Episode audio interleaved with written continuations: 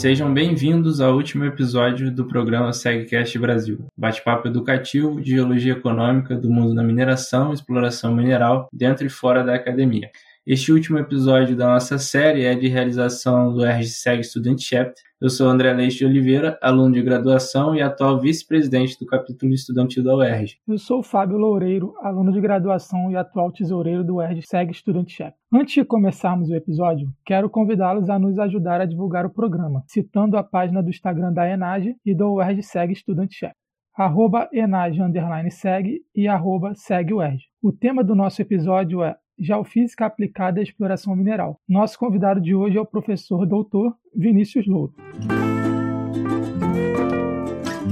André, Fábio, muitíssimo obrigado pelo convite. É uma honra estar aqui com vocês. Eu sou geofísico, formado na USP, né, graduação, mestrado, doutorado. Doutorado eu fiz em parte no IAG, Instituto de Astronomia, Geofísica e Ciências Atmosféricas da USP. E outra parte eu fiz na University of St Andrews, na Escócia, já abordando uma parte mais de tectônica, uma parte muito mais de pegada geológica, né, para complementar aquilo que eu aprendi lá no início, lá na, na USP. Eu sou professor há três anos no Instituto de Geociências da USP. Né? Minha carreira foi sempre acadêmica, graduação, já engatei logo no mestrado, em seguida doutorado. E no mesmo ano do doutorado eu entrei, né, eu passei no concurso e assumi no Instituto de Geociências, onde dei continuidade ao grupo de pesquisa da professora Marta Mantovani, lá do IAG, que foi minha orientadora. A professora Marta, junto com o professor Vladimir Chukovsky, coordenavam o laboratório de geofísica da litosfera lá, e com a aposentadoria deles e o meu ingresso no IGC, eu me uni aos professores André Negrão e Rafael Assis para darmos continuidade, darmos um novo enfoque ao Laboratório de Geofísica da Litosfera, que hoje é a geociência da litosfera para englobar todo mundo, tanto de geofísica quanto de geologia. Nesse grupo nós trabalhamos desde inclusão, inclusões fluídas com o Rafael Assis na parte de exploração mineral, metalogênese, uma metalogênese hardcore mesmo, indo até tectônica e neotectônica com o André Negrão, explorando a parte de evolução da Serra do Mar. O Rafael Assis já é mais lá na província aurífera de Alta Floresta, que é mais o foco desse nosso episódio do SegCast. Eu, enquanto geofísico e todos os alunos que oriento, a gente fica nesse meio de campo entre as escalas bem pequenas e as escalas bem grandes de trabalho. Mais uma vez eu agradeço e fico à disposição para as perguntas e darmos continuidade para esse nosso episódio. A geofísica é uma ciência que se aplica sobre as propriedades físicas da Terra. Os métodos geofísicos investigam o interior da Terra, realizando medidas em sua superfície e próximo dela, considerando sua variação vertical, lateral Professor, o que é a geofísica aplicada à exploração mineral? Quando ela começou a ser difundida dentro deste ramo? Muito bem, Fábio. A geofísica em si, moderna, né, que nós conhecemos hoje, ela nasceu lá na década de 50, 1950, no pós-guerra. Haviam alguns métodos, algumas técnicas sendo utilizadas desde, desde a década de 20, com a ideia de exploração de óleo e gás, né, não de gás na, na época, o óleo era o óleo grosso, nem era utilizado tanto a gasolina, né? a gasolina era desperdiçada naquela época, mas foi mais ou menos nessa época que foram abordados, foram é, tidas as ideias dos levantamentos, dos arranjos Schlumberger, por exemplo, que hoje dá até nome a uma das maiores empresas de exploração de petróleo. Mas na década de 50 é que realmente começou a, a geofísica, né, como um todo, com o pós-guerra, muitos submarinos, tanto dos Estados Unidos quanto Inglaterra, de alguns países da Europa, ficaram subutilizados. Então, eles foram passados para o pessoal das universidades fazer pesquisa. E aí começaram a identificar algumas anomalias, alguns padrões que haviam nos oceanos. Esses padrões são justamente os padrões de reversão do campo magnético, né, o padrão zebrado do assoalho oceânico. Essa ideia, esses resultados vieram em seguida, na verdade, dar, dar o, o embasamento necessário para finalmente ser aceita lá na década de 70 a teoria de tectônica de placas já bolada e já levantada muitos anos antes por Wegener. Então, com isso, a geofísica olhar foi começou a ser olhada de uma outra forma. Opa, é algo que pode nos ajudar a identificar, né, a complementar a geologia. E desde então ela veio crescendo e foi sendo visto que, opa, nós podemos ter resultados ali na exploração, né? não só em termos de terra sólida, quando é falado de terremotos, vulcanismo uh, e outros grandes eventos, mas também numa escala um pouco mais localizada. Né? Então, o método magnético, que era muito direta, por exemplo, em bifes, você passar com um magnetômetro em cima e começar a ver, opa, o campo magnético se altera muito forte aqui. Então, desde a década de 50, 60, já era feito algum tipo de levantamento. Se tem hoje levantamentos disponíveis pela CPRM, final da década de 60 para o começo de 70, o projeto Brasil-Alemanha, por exemplo, já bem antigo, fazendo grandes levantamentos que foram depois utilizados para identificar áreas de interesse para exploração mineral.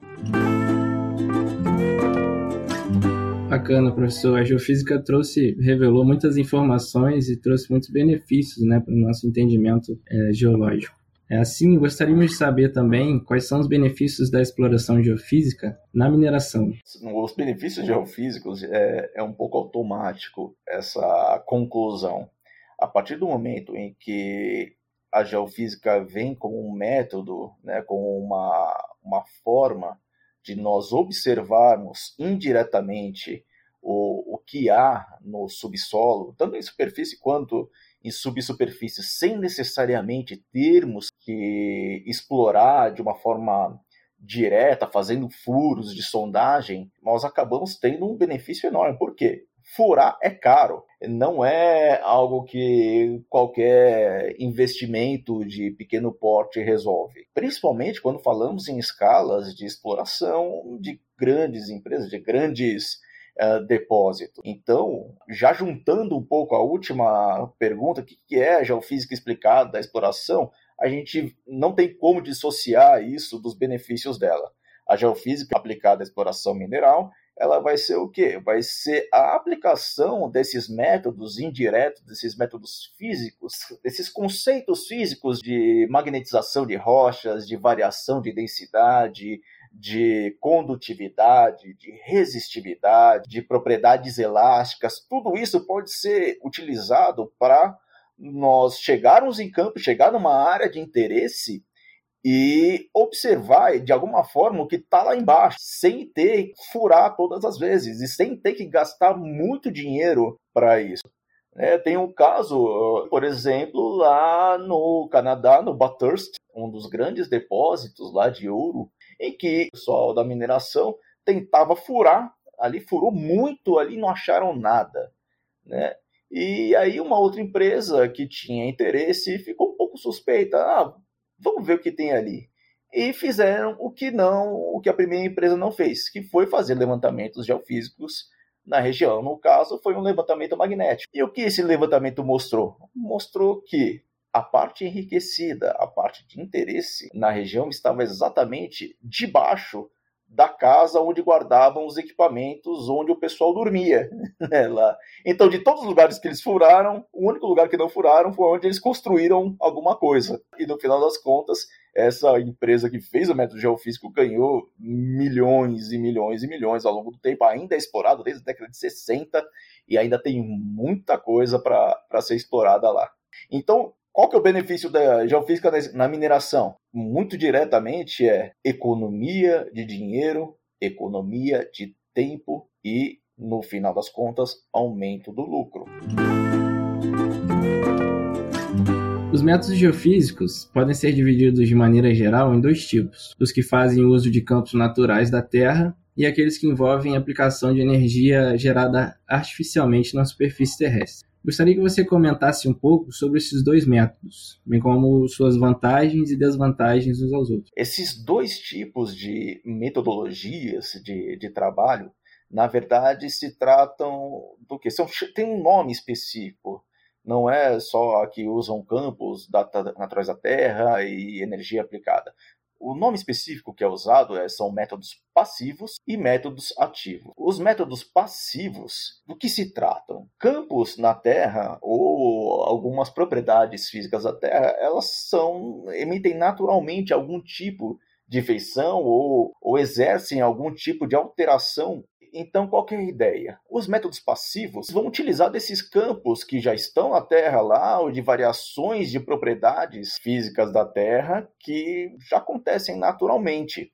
Então, por exemplo, o método magnético, o método gravimétrico, o método gamo-espectrométrico, o método de potencial espontâneo, o método magnetotelúrico, todos esses métodos, o que, que eles fazem? O método magnético, por exemplo, nós temos o campo geomagnético, que é aquele campo gerado no, no, núcleo da Terra pela interação do núcleo externo com o núcleo interno. E esse campo gerado né, pela interação dos núcleos, o que acontece do fluido girando ali em células de convecção no núcleo externo, ali gerando um efeito de geodínamo que nós chamamos, vai gerar esse campo da Terra que vai estar lá, vai ter algumas variações naturais dele por conta das propriedades dessas células de convecção do núcleo externo. Mas em superfície, já na escala de trabalho nossa para exploração principalmente, o campo ele vai ter uma característica de longo comprimento de onda ali e fica ali. Agora, a presença das rochas da crosta acima da isoterma de Curie, que aquela isoterma de 600 graus, a partir do ponto em que a crosta começa a ser magnetizada, todo lugar que tiver algum tipo de acumulação de magnetita vai interagir com esse campo natural da Terra e vai gerar distúrbios no campo. Esses distúrbios são chamados de anomalias magnéticas. Outro caso, gravimetria. Nós temos a força gravitacional, né? toda, todo grande, toda massa vai ter uma atração gravitacional, mais intensa, menos intensa, de acordo com a densidade dela. Então, variações de densidade na crosta podem ser identificadas por variações na força de gravidade. Então, a força de gravidade que vai nos atraindo para o centro da Terra, que não permite a gente sair voando né, por aí, vai fazer o quê? Vai interagir ali, né, as massas, as variações de massa na crosta vão ser atraídas o núcleo da Terra de uma forma mais intensa ou menos intensa de acordo com a densidade delas. Então a ideia dos métodos passivos é justamente essa. São variações de propriedades ali de campos ou como no método gama espectrométrico, que o decaimento do potássio 40 e dos elementos filhos do urânio e do tório emitem radiação gama, que a gente pode passar lá em cima deles com o nosso gama espectrômetro e pegar essas emissões. Mas nós não estamos interagindo diretamente com as rochas. Nós não estamos interagindo diretamente com a crosta, forma nenhuma. Nós simplesmente estamos com o nosso equipamento, o nosso equipamento está sendo passivo ali. Ele só está recebendo sem enviar nada. Agora, em contraste, os métodos ativos, o que eles fazem? Nós vamos exercer alguma, algum tipo de sinal ali inserir algum tipo de sinal, algum tipo de onda, algum tipo de variação de propriedades físicas e avaliar como a Terra vai reagir a ela. Então, por exemplo, no método sísmico, nós vamos inserir uma onda elástica na superfície da Terra, vamos dar uma pancada, né, trocando em miúdos aqui de uma forma bem mais simples, a gente vai dar uma pancada no chão ou uma pancada né, no, na água mesmo, em levantamentos offshore. E essa pancada ela vai gerar uma onda elástica, vindo exatamente daquela ideia do, do elástico ou aquela, aquele experimento clássico que todo mundo vê em algum ponto da, do ensino médio ou de quem já fez algum tipo, alguma física mecânica, de nós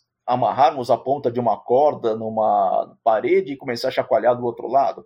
Nós estamos gerando uma onda elástica, essa onda elástica vai se propagar pelo meio, que ela vai estar, no caso, a crosta, até atingir um ponto que vai ter uma variação de impedância acústica. essa variação de impedância acústica, que vai estar relacionada à constante elástica do material, vai estar relacionada à densidade do material, vai definir o quanto que reflete e o quanto que continua. Então, pelo tempo dessa onda que desce, bate nesse refletor, nessa camada que tem uma variação e volta para o nosso sensor, né, para o nosso geofone, no caso, ou hidrofone, nós vamos calcular. Opa, eu mandei uma onda, ela levou tanto tempo para ir percorrer uma superfície, no caso da refração, ou bater e voltar, no caso da reflexão, e chegar no meu geofone. Conhecendo a distância, nós podemos saber qual é o tempo, qual é o tempo não, identificando o, o tempo, nós podemos calcular qual a distância percorrida, e sabendo a distância, nós sabemos a profundidade que está esse refletor. Métodos eletromagnéticos, por exemplo, nós vamos gerar uma onda ali eletromagnética. Essa onda eletromagnética é propagada pelo meio ali pelas rochas, atingindo um ponto um pouco mais condutivo, vai gerar correntes de ED e um campo vai ser gerado um campo eletromagnético secundário causado por essa rocha ou no caso de exploração mineral, é, zonas sulfetadas, por exemplo, que são de muito interesse para exploração de ouro, cobre, nós podemos calcular, opa, identificamos aqui uma onda secundária, né, aquela onda que eu enviei, e podemos modelar ali depois, ah, é, é uma estrutura mais ou menos dessa forma aqui que vai gerar um sinal como esse que nós obtivemos e existem muitos outros. Então, métodos ativos são sísmica, uh, métodos eletromagnéticos, eletroresistivos, né, que está tudo ali naquele métier. GPR, que vai ser uma mistura mais ou menos do método sísmico com o método eletromagnético, que é o Ground Penetration Radar. É uma forma mais rebuscada, vamos colocar dessa forma, de métodos de sensoramento remoto ativos também, que a ideia é exatamente a mesma, mandar uma onda eletromagnética essa onda vai bater na superfície, no caso do sensoriamento remoto, e voltar para o nosso satélite, para o nosso sensor, que vai estar no drone, no avião, no satélite, e calcular o tempo de ida e volta. Então, qual que é a diferença entre os métodos passivos e os ativos? Os passivos, nós não estamos inserindo nenhum tipo de onda, nenhum tipo de efeito físico ou qualquer tipo de interação direta com a crosta. Nós simplesmente estamos lá e avaliando como as propriedades físicas dela alteram o campo ou, ou divergem uma das outras ali naturalmente. Agora, nos métodos ativos, não. Nos métodos ativos, nós inserimos algum tipo de, de onda, algum tipo de fenômeno físico ali para identificar qual é a resposta das estruturas que estão na crosta, das formações né, ali que, que nós temos e em último caso, na exploração mineral, né, tanto os métodos passivos quanto ativos, identificar ali o que está acontecendo ali embaixo e como a gente pode ter algum retorno financeiro ali na frente com tudo isso. Ah, é uma área sulfetada? Ótimo. No caso de um cobre relacionado a uma intrusão máfica, por exemplo, né, pegar né, casos clássicos que, que nós temos, uh, no Canadá, pórfiros no, no outro lado, né, que são rochas intermediárias, a, a mais félsicas ali, mas com zonas de alteração hidrotermal muito interessantes, que geram sulfetações ali, que vai ser pego nos métodos ativos, ou mesmo se tiver em superfície, vai ter um enriquecimento de potássio, por exemplo, e nós vamos lá do jeito que dá, ou método ativo ou método passivo, dependendo da região que estamos trabalhando, nós vamos escolher o mais adequado para, em último caso, como eu falei, aumentar o nosso lucro, minimizar o trabalho. Últimos anos o aumento da tecnologia tem crescido bastante e o drone tem entrado muito nessa área de mapeamento da geologia, né? A gente vê, tipo, mapeamentos na, na área de mapeamento geológico, de mapeamento geotécnico. Então seria interessante o senhor falar um pouquinho sobre como o drone pode auxiliar nos levantamentos geofísicos voltados para exploração mineral e quais são os métodos mais usuais nesse tipo de levantamento. O drone, é... eu sou suspeito de falar que eu sou um fã de carteirinha de levantamentos com, com drones. Né? Nós, na USP, agora no IGC, nós adquirimos uma um, um drone de grande porte, é, graças a um ótimo projeto aprovado pelo professor Valdecir Janazzi, pelo professor Celso Ruberti e o Silvio Vlach também, eles são os três que estão coordenando. E nessa brincadeira eu entrei e eles falaram, quer, quer brincar com drone? Eu falei, eu quero. Então tá bom. Então vai atrás aqui e compramos o drone. Os drones, eles começaram a ser usados em, quando a gente fala de geofísica, em meados dos anos 2000, 2000 e pouquinho, nós já temos alguns trabalhos, principalmente do pessoal do Japão, né, para mapear vulcanismo com usando magnetometria.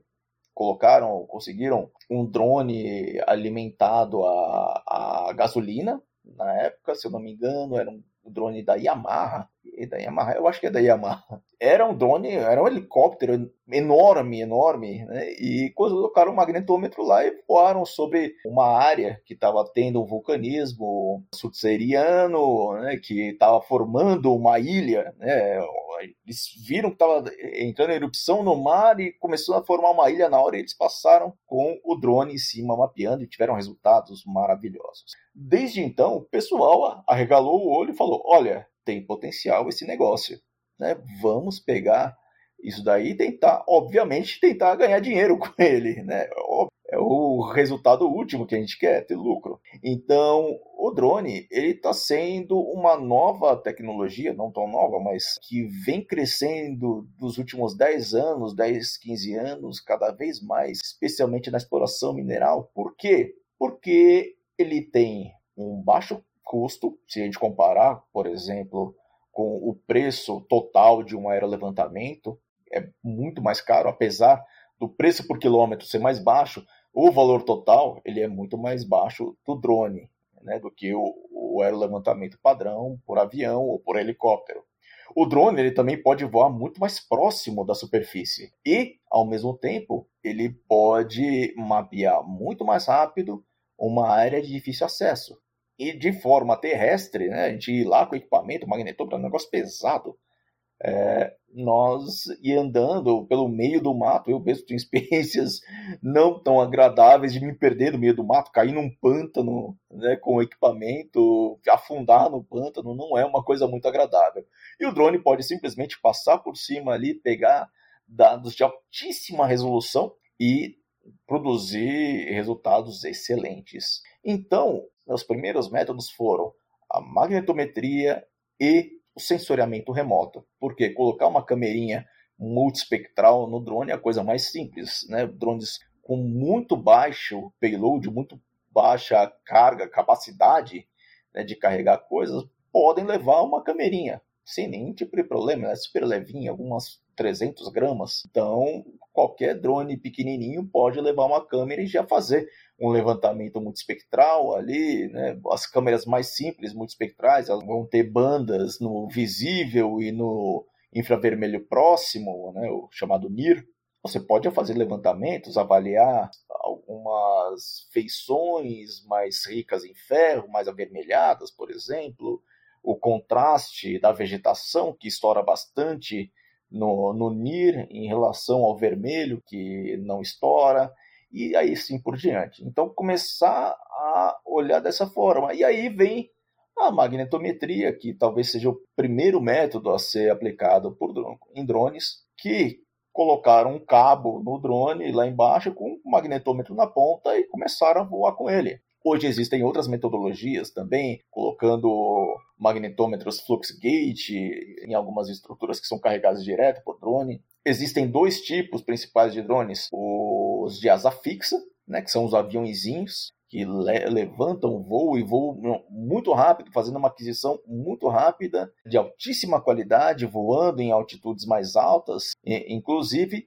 porém com um grande problema que é o pouso né? porque apesar deles voarem bem, levantarem bem voo, para pousar eles não têm trem de pouso geralmente, são usados algumas estratégias como redes para pegar, ou mesmo tentando pegar eles no ar, o que geralmente causa alguns acidentes e, e danificando o equipamento. Mas são excelentes. Existem os VTOLs, que são uma mistura de helicópteros com o aviãozinho, né? tem uma asa fixa, mas ele sobe com algumas hélices de forma vertical e começa a, a voar. Esses são excelentes, apesar de ser difícil a gente ter equipamentos que vão, que vão adquirir dados tão rápido quanto esses VTOLs, que são misturas do avião de asa fixa e os helicópteros, e finalmente os helicópteros, que nós temos de, o quadricóptero para drone, o helicóptero normal, né, uma hélice só, geralmente drones movidos a gasolina, que são a combustível, utilizam somente o, uma hélice, uma hélice maior. Temos os quadricópteros, eles têm quatro hélices, né, quatro braços com hélices, geralmente não tem uma capacidade tão grande, e os hexa e octacópteros, que aí sim nós vamos trabalhar com payloads maiores, podendo levar equipamentos mais pesados, inclusive. Voltando à ideia do que tipo de metodologia se aplica bem a drone, nós vamos ter a magnetometria, que foi os primórdios da geofísica nesse caso, do sensoriamento remoto também, e depois nós começamos a ter alguns outros, algumas outras metodologias, né? Colocaram equipamentos para levantamento eletromagnético, temos é, equipamentos para fazer GPR por drone também. Então, todos esses podem unir a aquisição de alta resolução com uma cobertura já mais significativa, não na escala de avião, de muitos quilômetros, mais de alguns poucos quilômetros, até 5 quilômetros de distância do operador do piloto. Aí já nós temos então uma cobertura de 5 por 5 quilômetros a baixíssimo custo e altíssima resolução. Senhor comentou também é, sobre as dificuldades de, dos trabalhos de campo, de levantamento em ambientes mais adversos, e a exploração mineral em áreas de floresta densa, como na região amazônica, exige um esforço logístico e financeiro muito alto, envolvendo a abertura de, de clareiras, picadas, etc. Qual a importância e os desafios do levantamento geofísico para a prospecção mineral em áreas como essas, e quais os principais métodos utilizados? André, esse ponto, a geofísica, é onde a geofísica brilha. Vamos colocar dessa forma, porque ela é a grande saída, né, esforço logístico, como falou, mais adequado. Por quê? Para abrir picada no meio do mato de uma floresta densa não é uma coisa simples. Né? Acesso a essas regiões é muito difícil. Tem regiões que você vai voar para uma cidade próxima, vai ter que pegar dois dias de barco para chegar lá na região de interesse, no, no, meio da Amazônia, no Xingu. Tudo isso, cada, como eu falei, cada momento que nós temos em campo é um momento que nós estamos gastando dinheiro. Seja uh, enquanto uma empresa terceirizada ou mesmo uma grande empresa de, de exploração. Então, nós temos que ser inteligentes. Não adianta simplesmente sair gastando quem louco e não ter um retorno mais concreto. Então, qual que é a ideia da, da geofísica?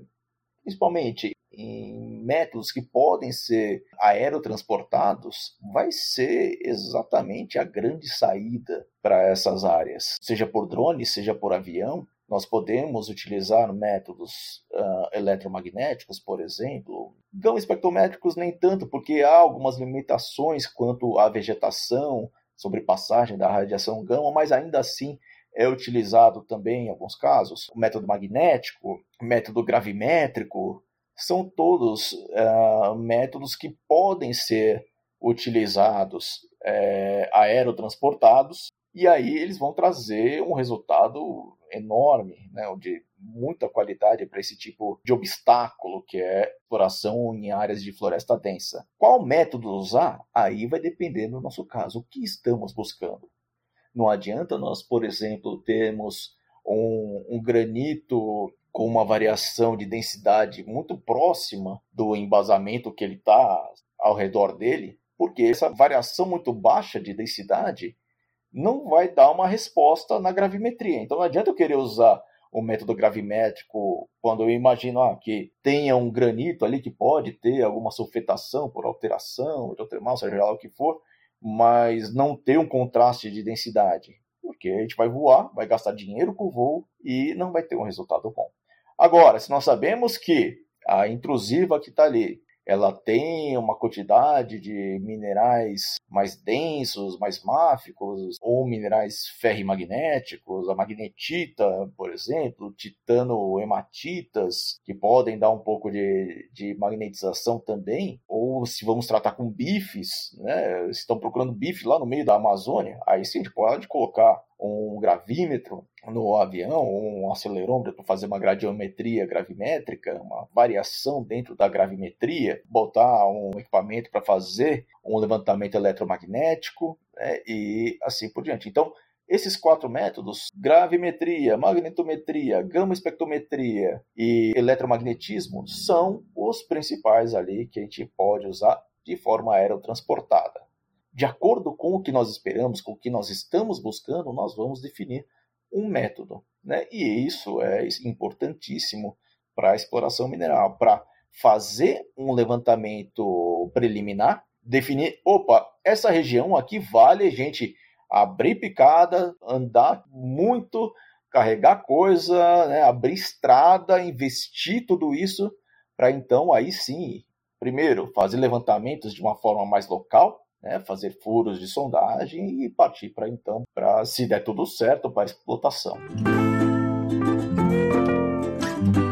Agora vamos falar um pouquinho mais sobre os depósitos específicos. Existem diversos tipos e arranjos de mineralizações neles. Gostaria que você falasse um pouco sobre o método ou conjunto de métodos aplicados a depósitos do tipo porfiríticos e associados à descontinuidade, como falhas, fraturas e zonas de cisalhamento. Muito bem, Fábio.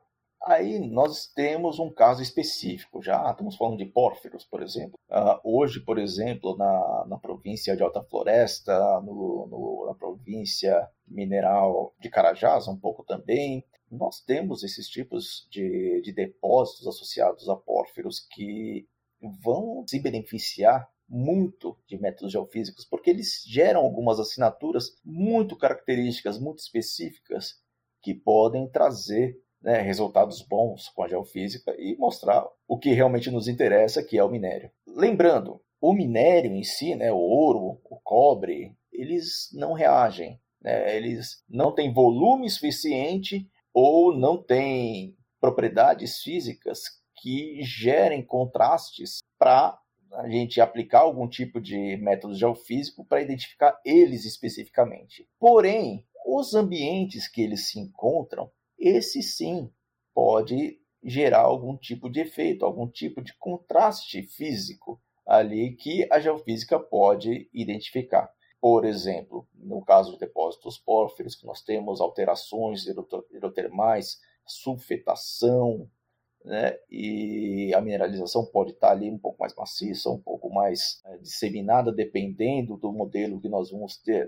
O que nós vamos buscar então? Vai ser o ouro? Não, não vai ser o ouro. Vai ser a zona ali sulfetada que nós vamos buscar, porque aí sim o sulfeto ele vai ter um contraste ali de condutividade muito grande com o meio e ele vai estourar no método eletromagnético. Outro caso, alteração hidrotermal. Nós temos vários tipos de alteração. Mas um dos tipos que é muito presente nesse caso de pórfiros é justamente a alteração potássica. Nós temos um enriquecimento ali de potássio nessa região, mas não de outros elementos como tório e urânio e os isótopos filhos deles. Então, por esse contraste, por esse aumento pontual de contraste entre o potássio e os outros dois elementos, nós podemos identificar, opa, essa aqui pode ser uma área interessante para nós explorarmos. Se tiver magnetita, no caso, se tiver, nós poderemos usar o método magnético. Eles, em geral, né, se tiver um conteúdo de máficos mais alto, forma intermediária, um pouco mais máfica, que é geralmente o caso dos pórfiros, nós podemos ter uma, um contraste de densidade, aí utilizarmos o método é, gravimétrico, a própria alteração hidrotermal ela pode gerar a magnetita secundária, por exemplo, e nos dar um sinal magnético interessante, ou mesmo destruir a magnetita, dependendo do tipo de alteração. E nós perdemos o sinal ali e ter um, um sinal ao contrário do que esperávamos. Por exemplo, temos sulfeitação, vamos para o método eletromagnético, ou mesmo um método magnetotelúrico para utilizar. Ah, tá próximo de, da superfície o meu caso, nós podemos utilizar uma polarização induzida para ver veios que, que podem estar por ali. Né? Agora, quando falamos de falhas, fraturas, zonas de cisalhamento, nós temos que parar e pensar um pouquinho na escala. O Porfírio está ali, nós podemos trabalhar de uma forma muito local, já pensando no depósito, né? ou nós podemos trabalhar numa escala larga, pensando no corpo como um todo, né? no corpo intrusivo como um todo. Agora, quando falamos de falhas, fraturas, zonas de cisalhamento, não adianta a gente querer olhar de muito perto, olhar numa escala muito pequenininha, porque nós não vamos conseguir definir o que é aquilo. Né? Não vai conseguir definir, ah, isso aqui é simplesmente uma falha, é uma zona de cisalhamento, é, com métodos geofísicos, especificamente. Obviamente que se pegar uma amostra lá e olhar direitinho a deformação, obviamente dá para saber. Mas com métodos geofísicos, não. Nós temos que mudar a escala. Para trabalhar com esse tipo de estrutura, nós temos que apelar para levantamentos de maiores dimensões, de maiores escalas.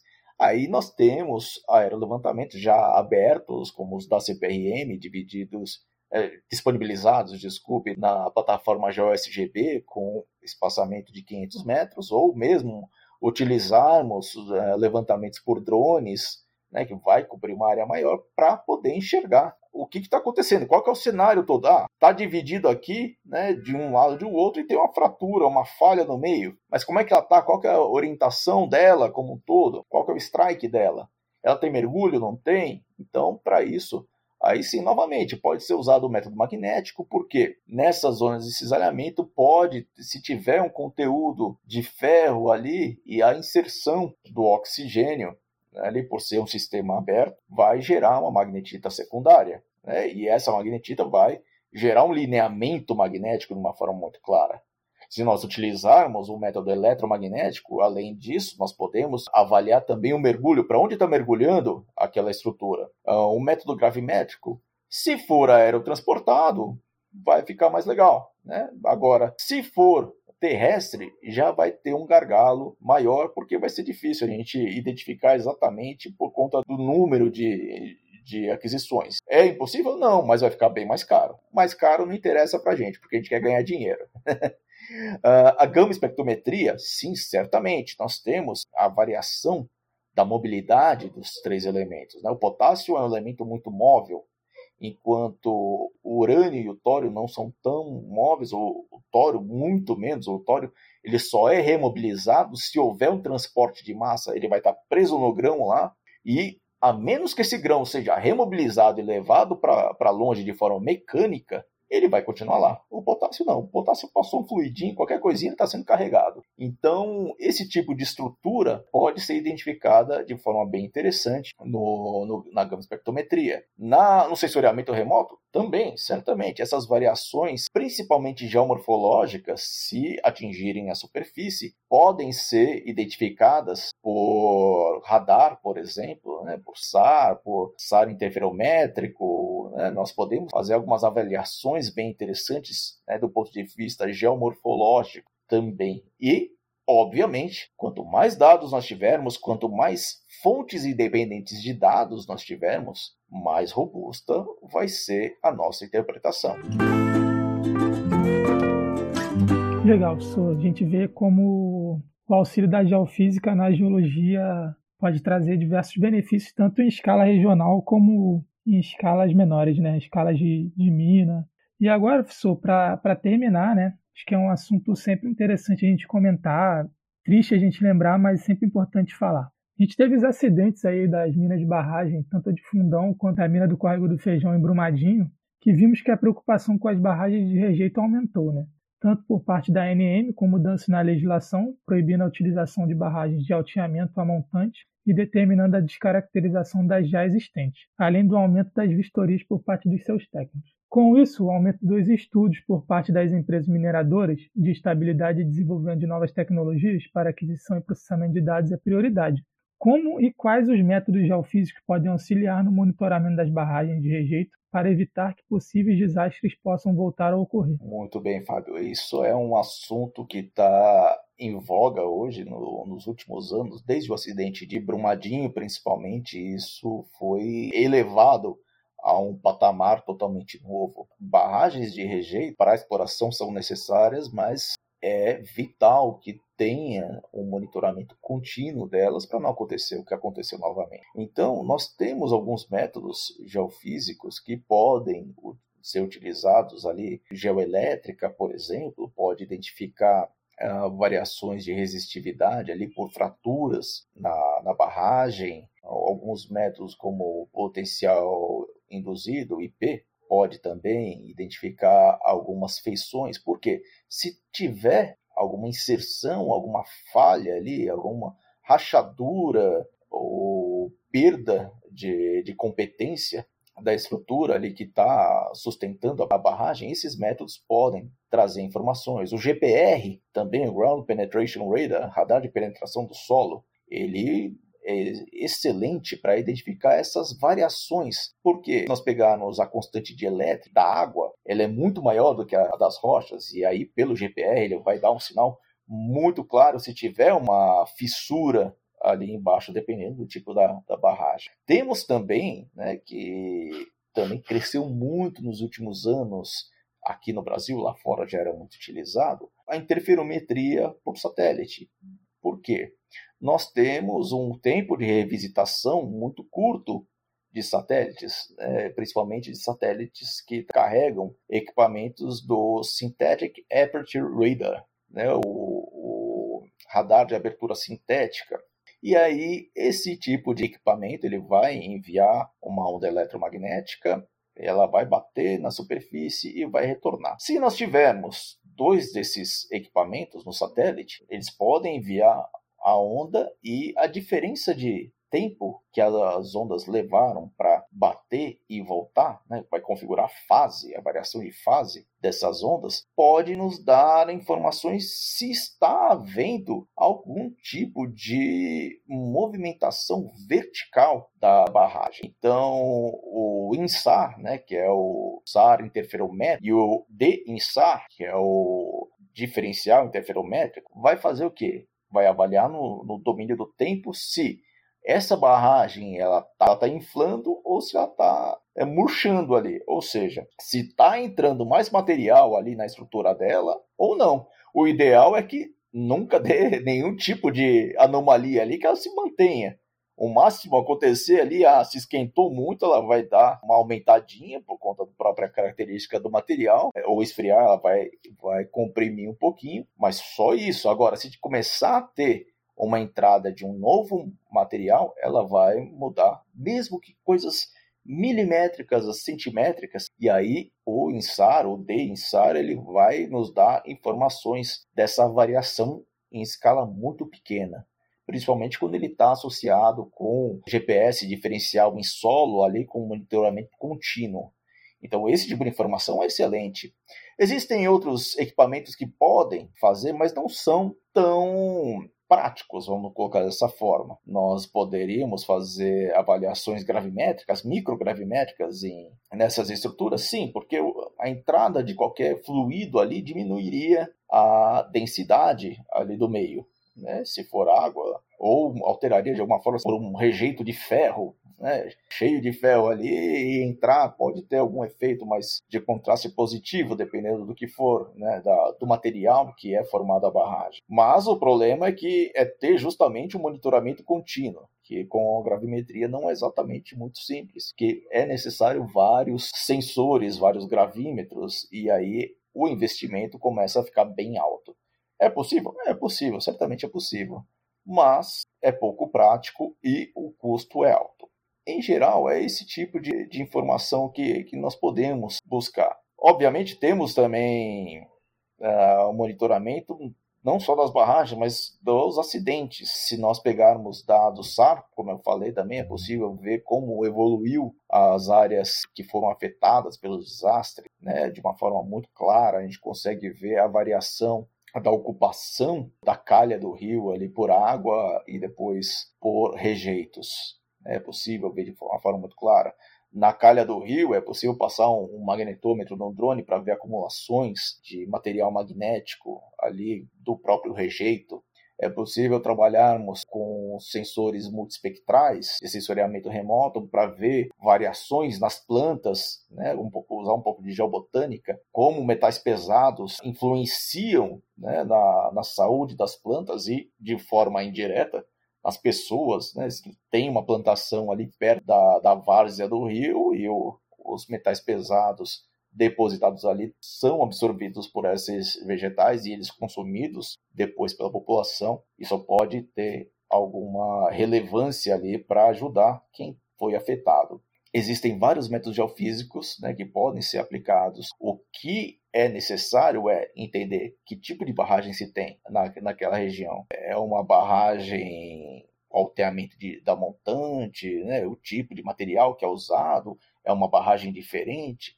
Então, dependendo do, do cenário que nós temos, nós vamos escolher um tipo de método para trabalhar. Mas é fundamental que cada vez mais seja utilizada a geofísica, o sensoriamento remoto para monitorarmos as barragens, para evitar a todo custo qualquer tipo de desastre e, por consequência, mortes.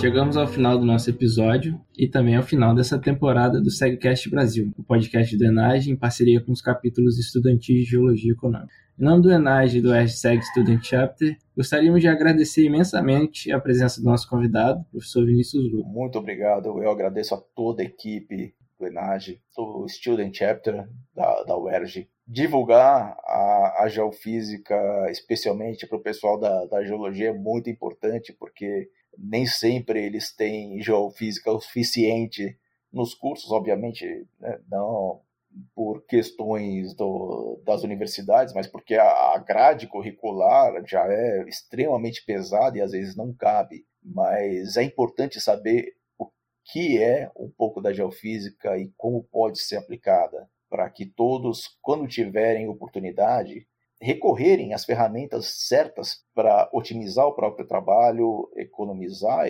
dinheiro e lucrar mais no final, ter mais sucesso em todas as empreitadas que tiverem. Eu agradeço também de coração a, a vocês novamente, parceiros aí, de várias historinhas que eu contei aí no decorrer daqui, que foram sempre de ou minhas ou de amigos que estavam, né, parceiros que estavam pesquisando comigo. Em nome do grupo Geolite, em nome do Inteli Mais Gel, né, nosso grupo de inteligência artificial do, do, do Instituto de Geociência da USP. Eu agradeço e fico à disposição a todos, tanto ao Student Chapter quanto aos nossos ouvintes aí, para tirarem dúvidas e para trabalharmos junto é, para sempre lucrar um pouco mais ou para ajudar a nossa população. Muito obrigado. Gostaríamos de agradecer a participação de todos os ouvintes e se estiverem gostando do projeto, sigam, compartilham e curtam o Instagram da Enage, arroba Enage segue e do Edge Student Chapter, arroba segue para que fiquem por dentro dos nossos próximos projetos. Mais uma vez, muito obrigado e até a próxima.